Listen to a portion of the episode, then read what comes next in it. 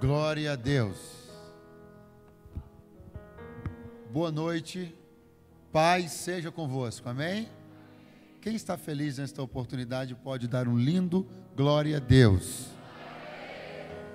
Bom, eu de verdade estou muito feliz, porque eu percebo na minha vinda hoje aqui cumprimento de algo que eu tenho pedido a Deus eu tenho desejado no meu íntimo e apresentado isso no altar da oração, de que Deus possa aliançar o meu ministério algumas igrejas e dar-me a oportunidade de estar nestas igrejas recorrentemente. Por quê?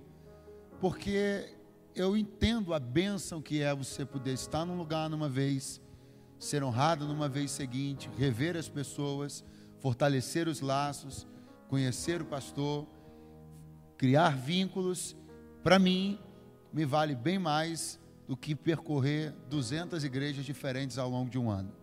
E Deus tem me dado a oportunidade de, as igrejas que eu conheci no ano passado, ter podido voltar esse ano, e algumas igrejas que eu conheci este ano, conseguir voltar ainda dentro deste ano.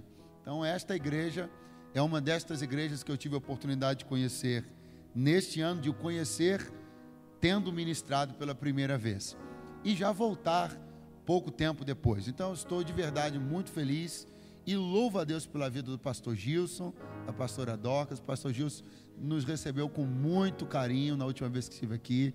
Esteve ali aberto, a gente conversou bastante. Fomos muito abençoados pela vida dele e eu louvo a Deus pela sua vida, viu, pastor? Louvo a Deus pela vida do pastor Lemuel, da pastora Patrícia. Quero pedir a Deus que possa continuar ajudando vocês na liderança aqui do desse trabalho. Estou oh, procurando, achei. Pronto. É.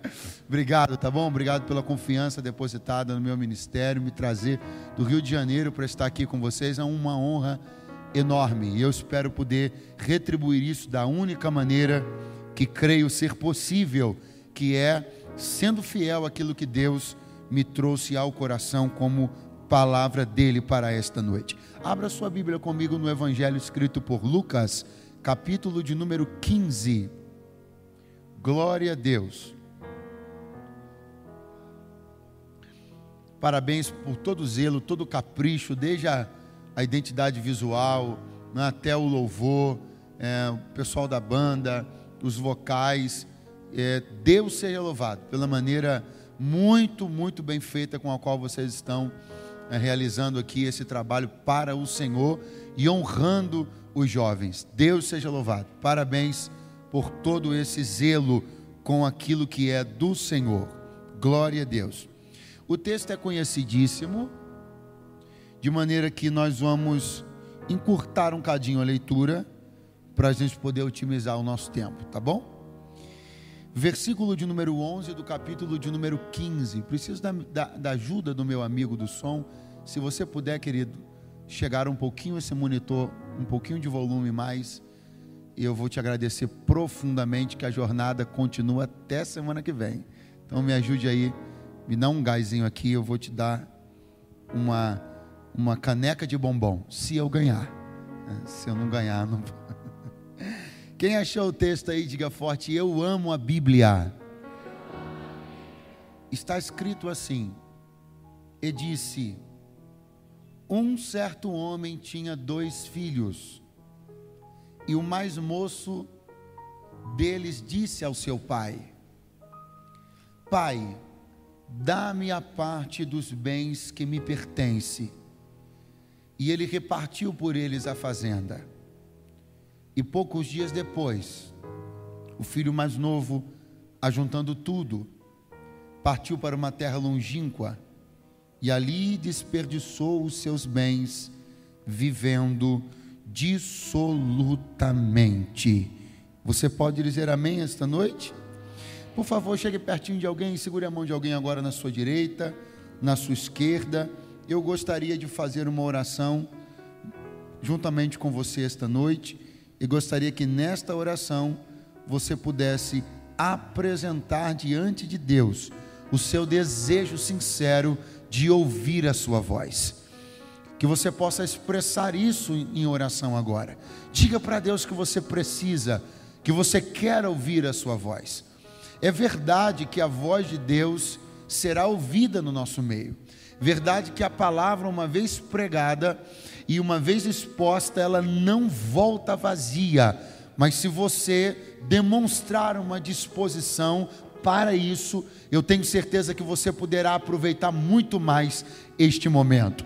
Esse não é um momento de você se evadir daqui é, é, mentalmente, pensando nas suas demandas de amanhã, nas suas tarefas de segunda-feira. Esse não é o momento de você permitir que a distração roube de você esse tempo precioso, porque seu pai quer falar com você, seu Deus quer falar com você. É grandioso isso, é poderoso isso, e eu quero aproveitar tudo que Deus tem para mim na noite deste dia. E eu sei que você não saiu de casa para vir turistar aqui. Eu sei que você veio aqui porque você também quer receber o que Deus tem para nós. Fale com Deus agora, Deus bendito. Nós falamos contigo pelo veículo da oração, no nome poderoso de Jesus, nome que está acima de todos os nomes e que nos garante acesso ao Santíssimo lugar.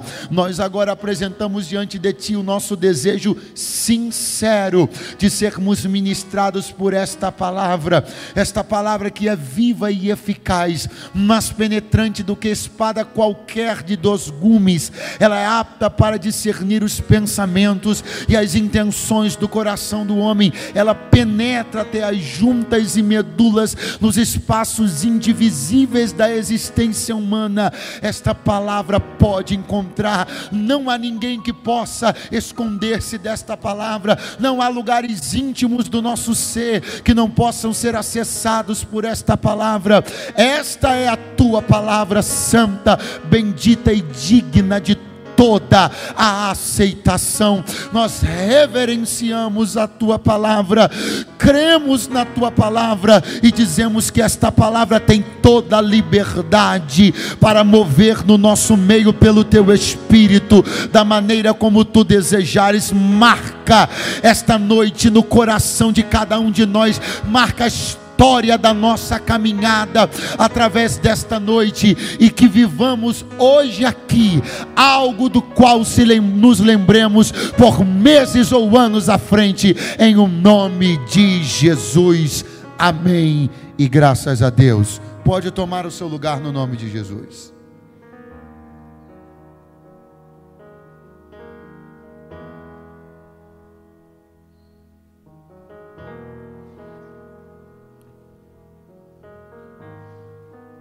Como a grande maioria dos irmãos que estão aqui já sabem, a parábola do filho pródigo pertence a um conjunto de três parábolas.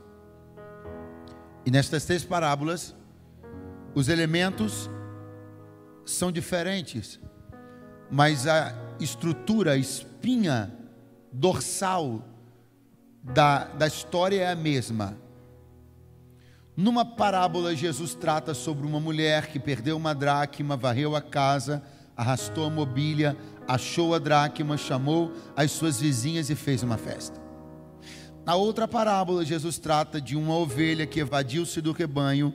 O pastor vai até esta ovelha, encontra no deserto e retorna com esta ovelha sobre os seus ombros para o aprisco. E ele então, em comemoração a isso, também dá uma festa. A terceira parábola é a parábola do filho pródigo, e a síntese dela é que um jovem decide. Abaixa só um pouco, está muito alto aqui.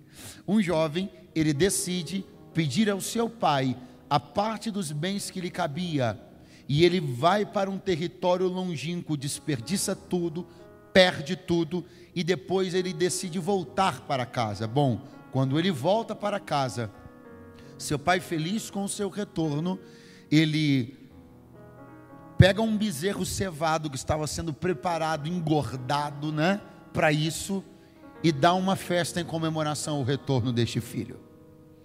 É fato então que as três parábolas elas trabalham com algo que se perde e que retorna depois. A parábola perdida, a, a dracma perdida é reencontrada, a ovelha que se evade do rebanho volta para o rebanho e o filho que vai embora de casa volta para casa. A parábola da, da, da dracma é desse tamanho, assim. A parábola da ovelha é assim. E a do filho pródigo é assim. A riqueza de detalhes, a estrutura textual é mais complexa, os detalhes são maiores e não é difícil entender. Porque na parábola da dracma, o elemento perdido é material. Na parábola da ovelha, o elemento perdido é animal. A parábola do filho pródigo, o elemento perdido é familiar. Portanto, somente na parábola do filho pródigo era possível desenvolver um contexto mais amplo, uma história com mais detalhes, com mais nuances emocionais, psicológicas, porque diferentemente de um objeto inanimado como a dracma ou de um animal irracional como a ovelha, o filho não faz o que faz por qualquer razão. Ele é movido por sentimentos. Ele não toma as decisões que toma por qualquer razão, ele as toma por uma distorção de conceitos. E ao decidir voltar, ele faz isso no uso da, da, do seu poder de decidir restaurar a sua própria vida e a sua, a sua relação com o seu pai, com a sua casa. Mas quando esta parábola é exposta por Jesus, ela é exposta de uma maneira tão agradável, tão gostosa de se ler, que a gente até corre o risco de não se atentar para alguns detalhes. Observe que Jesus diz: um certo homem tinha dois filhos. Observe que Jesus avança, e o mais moço deles disse a seu pai: Pai, dá-me a parte dos bens que me pertence. Por favor, ache alguém próximo a você e diga: Ele decidiu ir embora horrível. Vai de novo, diga: Ele decidiu ir embora. É claro que nós podemos pensar isso e entender, concluir uma coisa óbvia: que esta parte onde este filho chega e coloca isso diante do pai é a expressão de uma vontade que está sendo construída há um tempo. Ninguém vai embora assim da noite para o dia. É preciso, primeiro, manifestar uma insatisfação com o lugar onde se está. Segundo, ser cativado por um novo lugar. Porque quem sai, quem decide sair, manifesta sua sua saturação, seu fastio com o lugar onde está. E com certeza, para que ele decida sair, ele sentiu-se cativado a estar num outro lugar. Quando este jovem procura o seu pai e expressa esta vontade e decisão de ir embora, ele no outro dia fará as malas e irá. Mas o que eu preciso que você entenda esta noite aqui: ninguém vai embora com os pés sem que antes tenha partido o seu coração. Na verdade, os nossos pés só acompanham o movimento que o nosso coração já fez. Quando os pés decidem ir embora, é porque o coração já foi. Porque enquanto o coração estiver, os pés estarão. Mas quando o coração for embora, os pés serão os próximos. Essa insatisfação, esse sentimento de que o lugar onde eu estou já não me causa mais as mesmas emoções ou impressões, a convivência das pessoas no lugar onde eu estou já não mexe mais comigo. As coisas que acontecem no lugar onde eu estou já não fazem mais os meus olhos brilharem. E quando estas coisas acontecem, nós estamos sob sério e forte risco de ir embora. Então eu preciso chamar a sua atenção esta noite para algumas coisas, e a primeira é: o dia que você perceber que o brilho dos seus olhos já não é mais o mesmo por esse lugar. O dia que você perceber que seu coração já não palpita mais da mesma maneira por este lugar. O dia que você perceber que as pessoas ao seu redor, os relacionamentos que você construiu, já não mexem mais com você, que o seu desejo de estar aqui diminuiu, que a chama arrefeceu, pelo amor de Deus, corra para o altar da súplica e da oração e peça para Deus acender em você outra vez a paixão por estar aqui, porque se você perder isso, você perderá tudo na sequência. O dia que esse lugar for para mim um lugar previsível, onde eu venho para cá tendo já ideia de tudo que vai acontecer, quando eu venho para cá já imaginando as coisas que acontecerão uma atrás da outra, quando eu saio da minha casa sem expectativas, sem fogo, sem desejo, sem paixão, sem entrega, eu estou prestes a desistir de estar aqui e qualquer grito que o parque de diversões do mundo faça, eu atenderei ao seu convite, porque estar aqui já não faz mais sentido, já não mexe mais comigo, já não acelera mais meu coração, já não faz mais meus olhos brilharem. Mas eu quero dar uma palavra para você esta noite, enquanto este lugar mexer com você, nenhuma roda gigante do parque das trevas vai ser capaz de ganhar o seu coração enquanto este lugar mexer com o seu coração, nenhum tipo de convite ou de assédio fará com que você saia daqui, porque você sabe que o que você construiu aqui e o que você está vivendo aqui não pode ser encontrado em nenhuma outra parte. Eu quero ir embora. E para eu ir embora, Pai, eu peço Dá-me a parte dos bens que me cabe na herança. Dá-me a parte dos bens que me cabe na herança. Peraí, peraí. Essa família tinha posses. Essa família tinha um patrimônio. E o filho tinha uma parte nesse patrimônio. Aí ele olha para o pai e diz: Dá-me a parte que me cabe na herança. O que isto significa? Significa que ele tinha uma parte. Por favor, diga bem forte após mim. Ele tinha uma parte. Não, você pode fazer muito melhor. Diga, ele tinha uma parte. Eu quero convidar você a entender uma coisa comigo esta noite. Quando você reduz a sua relação com as coisas do Pai a isso, a isso que, pregador? A ter uma parte. Você reduziu a sua relação com o Pai a algo tão pequeno, tão frágil, que pode ceder a qualquer momento, a qualquer convite, que pode cair a qualquer momento diante de qualquer assédio. Por que, pregador? Porque você tem uma parte, mas você não é parte. Existe uma diferença muito grande entre ter parte em algo e ser parte de algo ter parte em algo pode ser uma sociedade. Ter parte em algo reduz a relação a uma coisa de expectativa de lucros. Ter parte em algo reduz a relação a aborrecimento com prejuízos. Mas quando você é parte de algo, não é só seu bolso nem seus lucros que estão envolvidos, mas é o seu coração. Por que é que muita gente da noite para o dia. Porque é que muita gente que nós reputávamos como gente crente, como gente séria, como gente comprometida com a igreja, de uma hora para outra, vai embora. Porque eles tinham partes, mas nunca foram parte. Nunca se permitiram se envolver ao ponto e ao nível de que suas vidas e o reino de Deus se tornassem uma coisa só nunca se envolveram com as coisas da casa de Deus, a ponto de que pudessem olhar para aquilo não apenas como algo que me alegra enquanto está me dando lucro, mas já não quero mais se me parece ter prejuízo.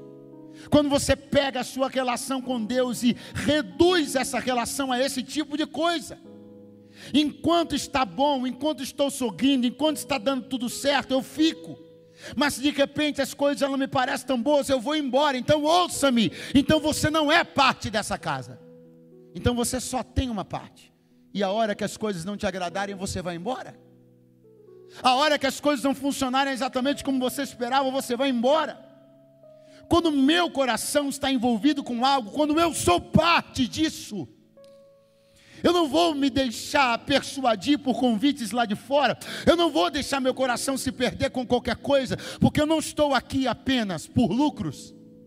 Eu não estou aqui apenas por convivências. Eu não estou aqui apenas por relações sociais, eu estou aqui porque eu entendo que eu faço parte disso. E se eu perder isso, eu me perco. Se isso for embora de mim, eu me perco dentro de mim. Mas enquanto eu estiver aqui, ou eu estou entrelaçado ao meu futuro, eu estou amarrado aos projetos de Deus para a minha vida. Ou se você puder acordar alguém que está do seu lado aí, dê uma chacoalhada nele e diga: decida, ou você só tem uma parte nessa casa, ou você é a parte dessa casa. Dá-me a parte dos bens que me cabe, a parte que eu tenho, porque eu me relaciono com a casa desta maneira. Como não está me agradando, eu pego minha parcela e vou embora.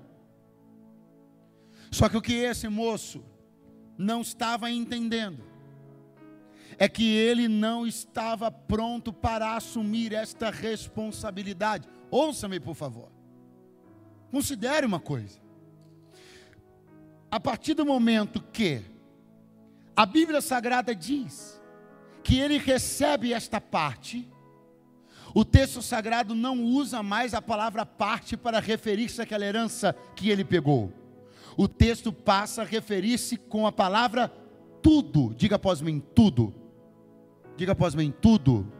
Por exemplo, o texto diz que no outro dia ele ajuntou tudo. O texto diz que ele, quando saiu da casa, desperdiçou tudo. Por que é que de repente a Bíblia para de chamar aquilo de parte e passa a chamar de tudo? Porque enquanto a família tinha um patrimônio íntegro, enquanto a família tinha um patrimônio completo, aquilo que ele tinha era uma parte ali. Quando esta parte se solta do patrimônio da família e vem parar na mão dele, não é mais uma parte, é o seu tudo.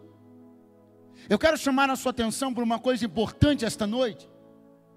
Por que é que tanta gente tem tanta dificuldade de ser parte?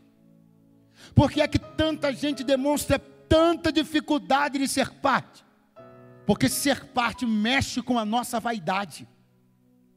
Ser parte faz com que a gente tenha que estar subordinado a uma instância superior.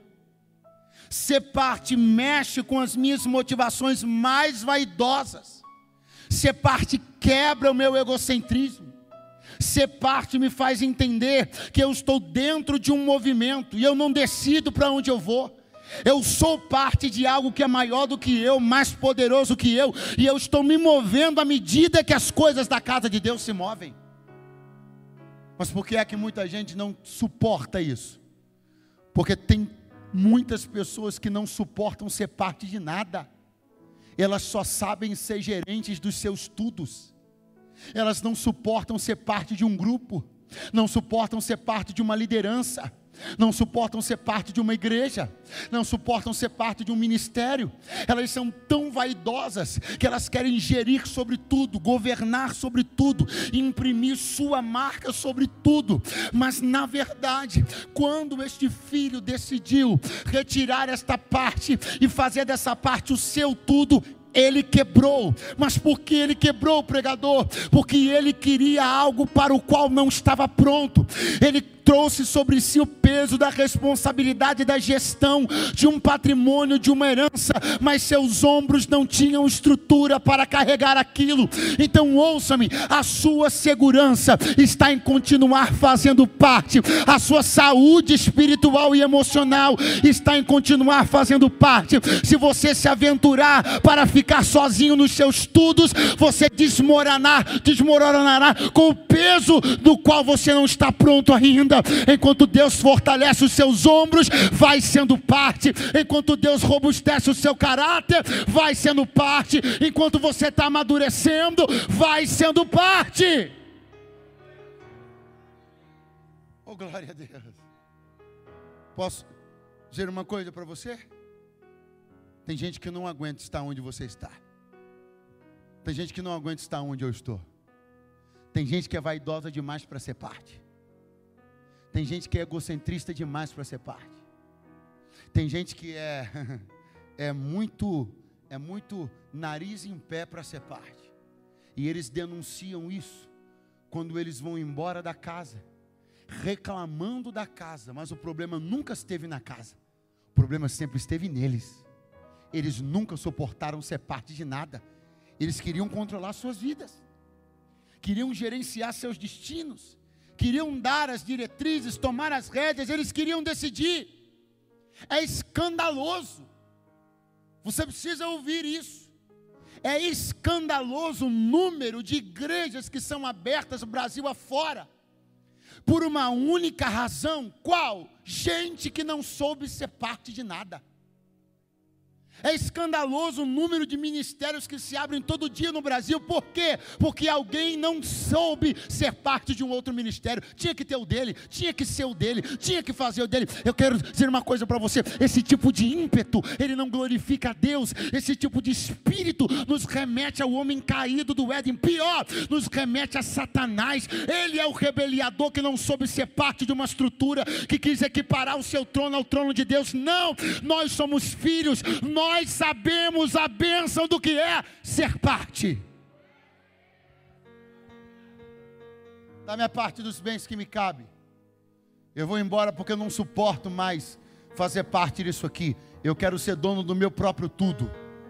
Quero ser dono do meu nariz, das minhas decisões. Eu quero governar, quero decidir para onde eu vou. Inclusive já decidi. Vou para uma terra longínqua. Vai, vou. E chegando lá, que sabe o que, que ele faz? Desperdiça tudo que ele tem, vivendo dissolutamente. Eu quero que você compreenda uma coisa. A Bíblia diz que ele ajuntou tudo. Logo depois a Bíblia diz que ele perdeu tudo. Então ele foi do tudo para o Vamos lá, ele foi do tudo para o É curioso que se você tivesse em casa agora você não estava dormindo. Mas aqui você está querendo dar uma cochilada e eu vou tacar um negócio em você daqui a pouco. E eu acerto. Eu sou tipo daquele pessoal daquela tribo de Benjamim que acertam as coisas de longe. Então você toma cuidado. Ouça-me. Quando ele estava como parte da casa, da família, estava protegido, porque estava equilibrado pela bênção de ser parte de algo. Quando ele sai da bênção deste equilíbrio e toma este tudo, Logo na sequência, o texto diz que ele ficou sem. Sem. Então, a pergunta é: o que, que você prefere? Estar na bênção da comunhão, na bênção da integração, na bênção de ser parte de algo? Ou você prefere abraçar o tudo por dias e ficar sem nada logo depois? Porque a história do pródigo continua se repetindo Brasil e mundo afora. Aqueles que não entenderam que a bênção estava no equilíbrio, a proteção, a guarda, a bênção, a cobertura e saíram debaixo disso. Saíram debaixo da cobertura, saíram debaixo da bênção, saíram do equilíbrio porque queriam muito, porque queriam tudo. E sabe o que eles têm agora? Nada. Porque quem objetiva além do seu próprio equilíbrio sai do tudo para o nada. Mas quem entende que a bênção está em continuar sendo parte, tem a sua vida equilibrada e debaixo da bênção do Senhor. Ouça-me. O texto usa uma expressão desperdiçou. E eu acho essa uma, uma expressão doída de se ler na Bíblia. Porque veja, em relação a todo recurso que chega na sua mão, você tem basicamente três decisões a tomar. Primeiro, você pode gastar. Segundo, você pode investir. Terceiro, você pode desperdiçar. Todo recurso que nós temos, recurso intelectual, recurso financeiro, recurso emocional, recurso espiritual, todos esses recursos nós podemos dar três destinos a eles podemos gastar, podemos investir, podemos desperdiçar. O gasto é válido. Eu costumo dizer que gasto é gosto. Existe uma subjetividade no gasto. Você gasta com uma coisa, eu olho e digo, rapaz, você gastou demais com isso aí. Isso aí não merece isso tudo, não. Aí eu vou e gasto com uma outra coisa e é você que acha que é muito. Porque gasto é gosto, e gosto cada um tem o seu. Gasto faz parte, irmão. Quem se priva o tempo inteiro, tem gente que tem, tem pena de gastar tudo, pena de gastar roupa, pena de gastar sapato, tem pregador que tem pena de gastar mensagem, tem cantor que tem pena de gastar voz. Você sabia disso? Tem gente que não gasta nada. Mas o gasto é, é, é para gente que está na vida. Quem está na vida, irmão, gasta. Eu gasto sola de sapato, gasto tempo, gasto emoção, gasto, vou gastando, gasto voz, a gente gasta dinheiro, gasta. É impossível você estar dentro da existência humana sem gastar. O apóstolo Paulo disse: Eu de boa vontade gastarei e me deixarei gastar pela obra do Senhor. Então, olha para o teu vizinho e diga: Você está precisando gastar mais. Oxe, irmão, essa palavra aí podia ter ajudado alguém, uma esposa, né? Era uma hora de você glorificar a Deus. Mas que pena que você está cochilando, mas amém. Veja, a segunda iniciativa então é investir. Diferentemente do gasto, o investimento, o objetivo é crescimento. Você não investe 10 esperando ganhar 8, pegar 8 depois. Nem investe 10 esperando pegar os mesmos 10. Todo investimento pressupõe que você quer crescer, ok. Mas desperdiçar, o desperdício não deveria fazer parte da vida de nenhum de nós em nenhum tipo de âmbito. Nós não somos a geração dos desperdiçadores. Eu preciso riscar do vocabulário da minha existência a palavra desperdício, porque eu não estou aqui para desperdiçar nada. O que Deus me deu, o que Deus me permite ter e viver e receber é precioso demais para ser desperdiçado. Eu aceito gastar, prefiro investir, desperdiçar nunca. Ouça-me, não desperdice o seu tempo, não desperdice seu talento, não desperdice a sua vida, não desperdice seu coração, não desperdice suas emoções. Todo desperdiçador, ele sempre acha que ainda tem uma grande reserva. Todo desperdiçador acha que ainda tem muito tempo. Todo desperdiçador acha que ainda é muito jovem. Todo desperdiçador acha que ainda tem muito dinheiro, mas ouça-me, procure procure um velho numa cadeira de balanço e pergunte para ele se a vida demorou tanto tempo a passar quanto ele pensou que demoraria quando ele tinha 20 anos. Quando a gente abre e fecha e abre os olhos, já estamos velhos, o tempo já foi, as oportunidades passaram. Então, ei, o tempo é esse, a hora é agora. Você não pode desperdiçar mais nada. Chegou o tempo de você investir e gastar naquilo naquilo que é bom, naquilo que é justo, naquilo que é santo, naquilo que é reto. Ele gastou o que, pregador? Tudo. Melhor, desperdiçou tudo. E sabe como é que ele ficou? Sem nada. E quando ele ficou sem nada, ele viu-se num quadro dificílimo da sua vida. Porque a Bíblia diz que ele por conta da crise, da fome que houve numa terra, nessa terra que ele escolheu, ele começou a padecer necessidades. Agora preste atenção aqui, e eu já estou caminhando para a conclusão. Preste atenção, porque tem três fatos aqui, narrados pela Bíblia. Primeiro, ele desperdiçou tudo. Segundo, houve uma fome na terra. Terceiro, ele começou a padecer necessidades. De novo, primeiro, ele desperdiçou tudo. Segundo, houve uma fome na terra. Terceiro, ele começou a padecer necessidades. Agora eu te pergunto: as necessidades que ele padeceu estão mais ligadas a quê? Ao que ele desperdiçou ou à fome que assolou na terra? Alguém de pronto vai dizer, pregador, ele padeceu necessidades porque desperdiçou tudo. Não. Ele padeceu necessidades porque logo depois que ele desperdiçou tudo, houve uma fome na terra.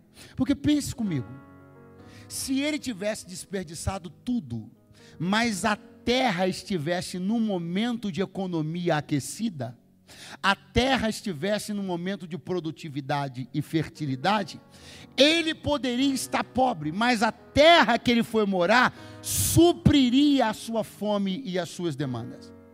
Só que para mal dos caminhos, quando ele empobreceu, a terra empobreceu logo na sequência. Quando ele ficou sem nada, uma fome assolou a terra. O que isso significa, pregador? Que aquela Disney Road que se, que se anunciou para ele de longe, mostrou sua faceta mais miserável. Que aquela ilha dos sonhos e da fantasia que tirou o moço de dentro de casa, está mostrando o seu lado mais obscuro e miserável. Sabe por que isso está acontecendo na vida do pródigo? Sabe por que isso continua acontecendo toda hora?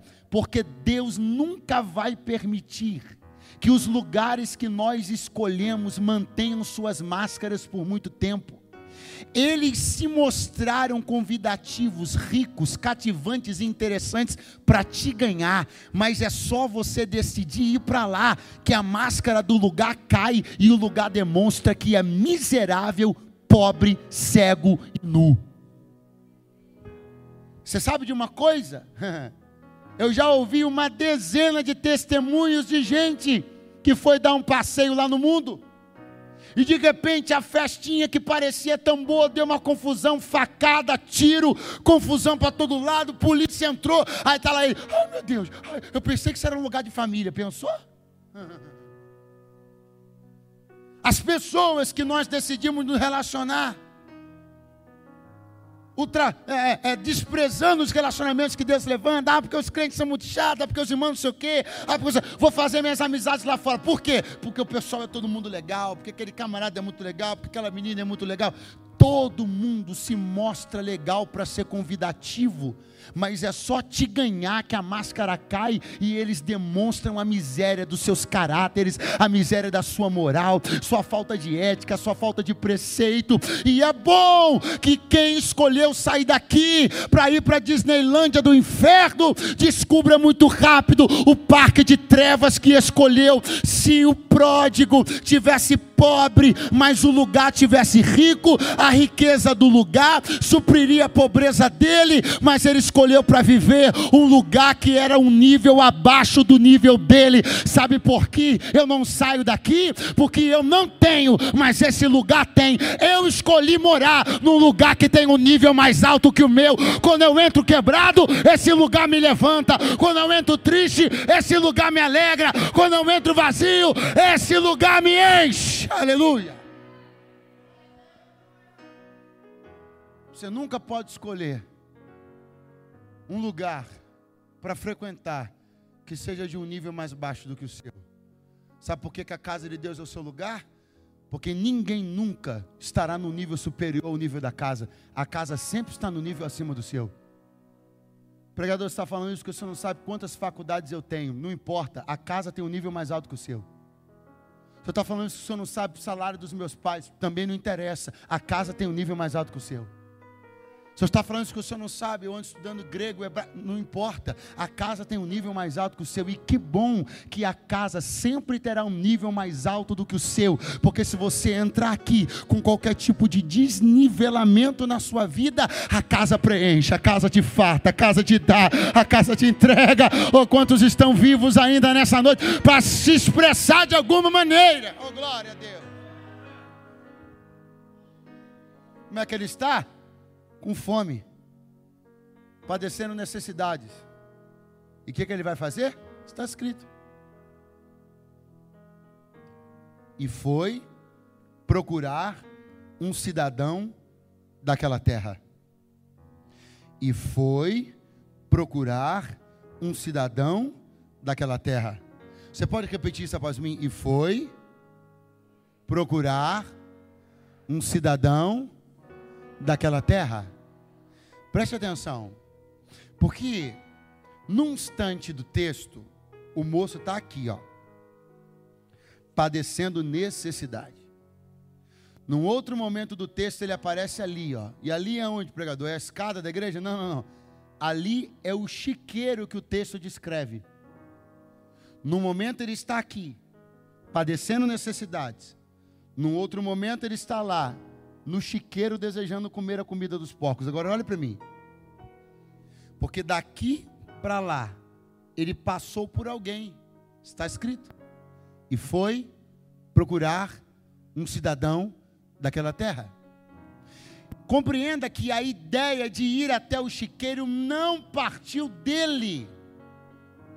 A ideia de ir até o chiqueiro não partiu do jovem, partiu do cidadão da terra. E por que o senhor está frisando isso, pregador? Porque esta ideia jamais partiria dele. E por que partiria dele? Porque ele tem um mínimo de nível ético e moral. Ele foi criado dentro de uma casa que despertou nele certos tipos de senso, de noção, de ética, e ele não vai parar na margem de um chiqueiro, a não ser que ele receba isso como sugestão de alguém. E quem é esse alguém? Um cidadão daquela terra. Aonde você quer chegar, pregador? Já cheguei. Sabe aonde? Que você precisa ter muito cuidado com quem você compartilha suas dores. Porque o seu próximo ponto de parada será determinado pelas pessoas que você contou suas dores. Sabe por que ele foi parar no chiqueiro? Porque ele procurou um cidadão da terra para se abrir. Sabe por que gente que foi criado na igreja está às margens do chiqueiro? Porque abriu seu coração para os cidadãos dessa terra. Sabe por que gente que recebeu educação dentro de casa? Sabe por que gente que viu bons testemunhos de seus familiares dentro de casa está se submetendo a determinados tipos de coisas lamentáveis hoje? Porque quando eles se viram em suas necessidades, eles foram bater na porta do cidadão da terra, do colega de trabalho, do amigo de escola, de gente que não tem padrão ético, gente que não tem padrão moral, gente que escarnece da palavra gente de ideologias questionáveis, e nós fomos lá contar para eles que estávamos com fome. Fomos lá contar para eles que estávamos com carência afetiva. Fomos lá contar para eles os nossos dramas mais profundos, nossas crises existenciais. E sabe o que eles disseram para nós? Vá ao chiqueiro resolver sua fome. Porque o cidadão da terra só tem conselhos para dar que dizem respeito aos seus padrões morais. Por que é que é perigoso você procurar uma pessoa que não tem padrão moral nenhum para poder contar o problema que você está vivendo? Porque ele vai te aconselhar dentro do padrão moral dele. O conselho que ele vai te dar está baseado no padrão moral dele, na régua ética dele.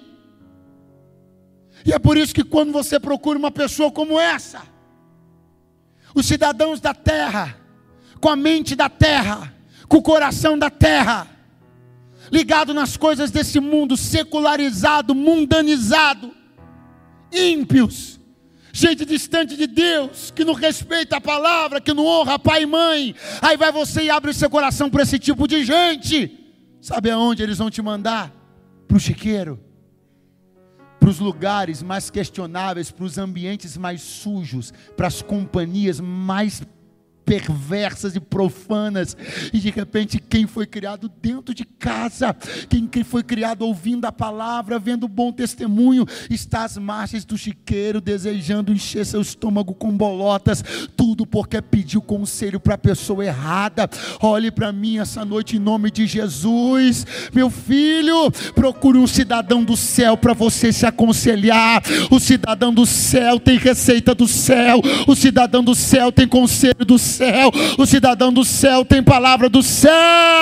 Para de descortinar tua alma, abrir teu coração para qualquer pessoa. Procure alguém da igreja, procure seu pastor, procure seu líder. Você não precisa ir parar no chiqueiro, porque se você procurar alguém do céu, ele terá um conselho do céu para você. Texto diz para nós que ele dê desejava comer as bolotas que os porcos comiam. Não está escrito, portanto, que ele comeu. Está escrito que ele desejou. Que ele desejou. Que ele desejou. Não está escrito que ele comeu. Está escrito que ele desejou. Mas eu preciso que você se atente para uma coisa. Quem disse para você que a gravidade está apenas naquilo que você faz e não naquilo que você deseja, mentiu. Porque a graça de Deus não é essa esculhambação que muitos youtubers aí estão dizendo. A graça de Deus não é essa esculhambação e essa profanação do que é santo que muita gente está dizendo. Pelo contrário, a graça de Deus é um conceito tão sério que Jesus elevou a nossa responsabilidade com a santidade, não só para aquilo que fazemos, mas para aquilo que intentamos fazer. Adultério no Antigo Testamento era pecado? Sim ou não? digno de julgamento, sim ou não? Mas quando efetivado, concretizado, consumado carnalmente, aí vem Jesus. Se no seu coração desejar uma mulher que não é tua, tu já cometeste adultério com ela. Então essa esculhambação do que do conceito que é a graça de Deus é uma conversa mole para atrair gente fraca que não quer compromisso com Deus. Porque a verdade é, aquilo que permeia a sua mente, que enche o seu coração, diz muito sobre quem é você. Pregador, eu não faço, mas pensa nisso o dia inteiro. Pregador, eu não faço, mas isso não sai do teu coração. Nossos corações, quando tomados por um desejo, nós já estamos num nível de comprometimento moral e espiritual. E Deus me trouxe aqui para te dizer: purifica as saídas do teu coração, porque eu não ando observando só o que você faz, eu ando observando o que você deseja, o que você que mexe com você, para onde os seus olhos se dirigem, o tipo de coisa que faz seu coração palpitar, o que você anda planejando, o que você anda pensando. Levante a sua mão nessa noite, porque eu profetizo na autoridade do nome de Jesus Cristo que serão purificadas as saídas do nosso coração. Como é que eu faço? Faço isso, pregador? Como purificará o mancebo o seu caminho? Observando a palavra de Deus.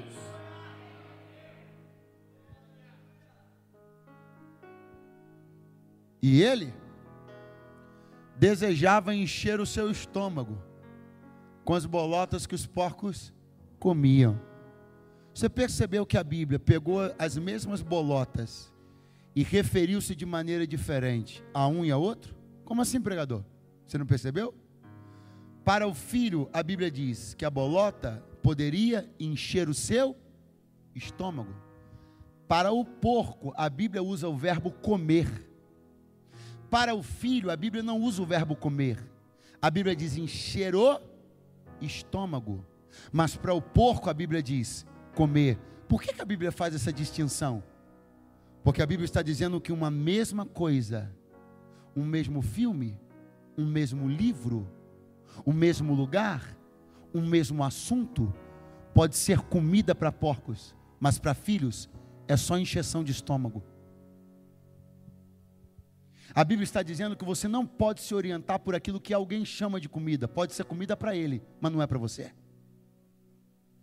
Pode ser comida para ele, mas não é para você. A pergunta é: quem é ele e quem é você? Você é um filho? Você é um herdeiro? Então não é porque alguém está chamando de comida que eu vou chamar também. Não é porque alguém está chamando de arte que eu vou chamar também. Não é porque alguém está chamando de cultura que eu vou chamar também.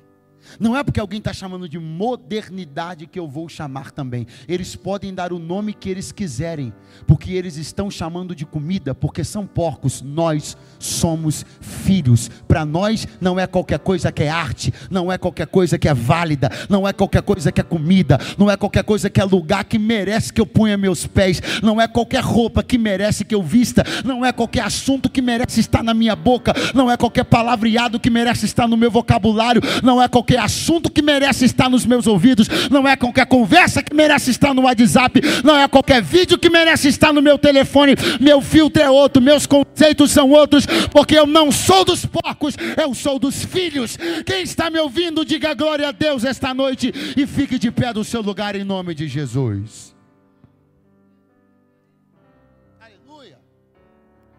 Chacoalhe umas três pessoas se estiverem vivas ainda próximo de você e diga: Você é filho. Então se oriente por esse princípio. Não é porque alguém está fazendo, não é porque alguém está indo, não é. Não, eu sou filho. Filho.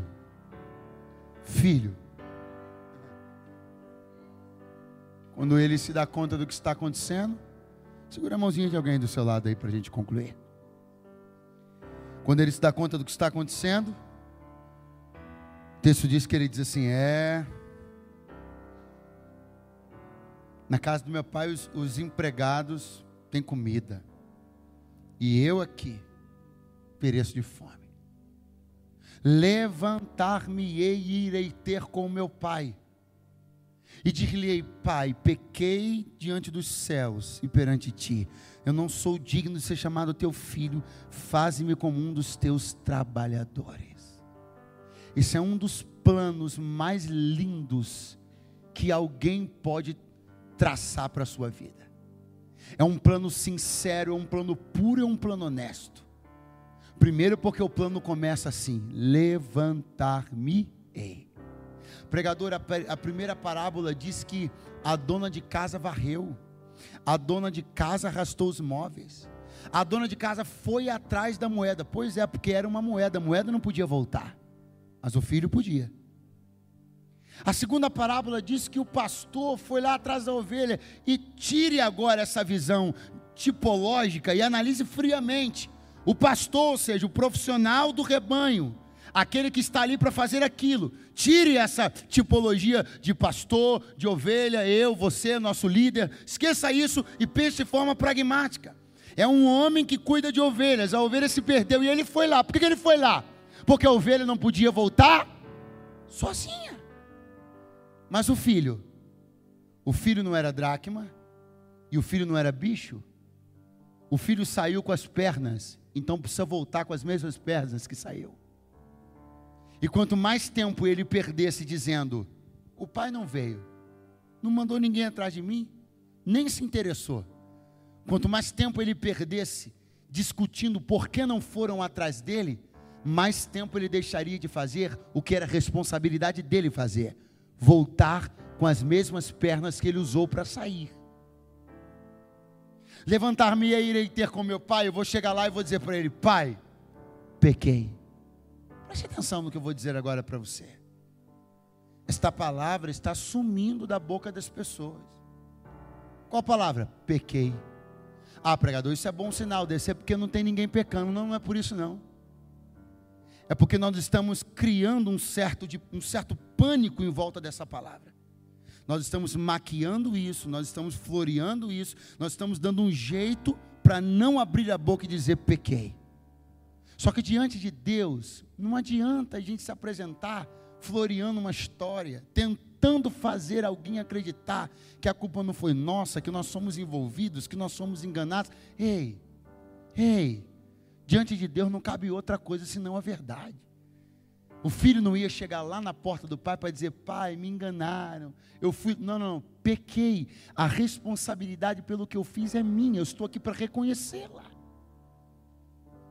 perante o céu e perante ti, Pai. Eu feri o teu coração e feri o coração de Deus. Meu pecado agrediu o mundo de Deus e o mundo dos homens. Todas as vezes que você erra, você agride dois mundos, o mundo de Deus e o mundo dos homens. Sua relação com Deus e sua relação com as pessoas, com a igreja, com os seus irmãos. Portanto, escute, eu não quero que você peque, eu espero que você não peque.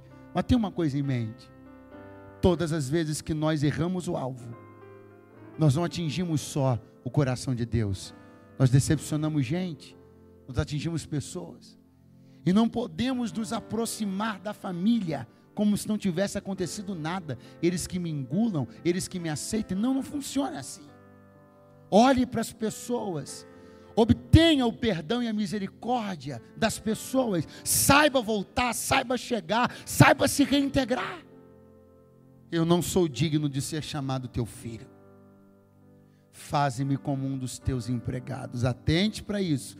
Ele diz: Faze-me.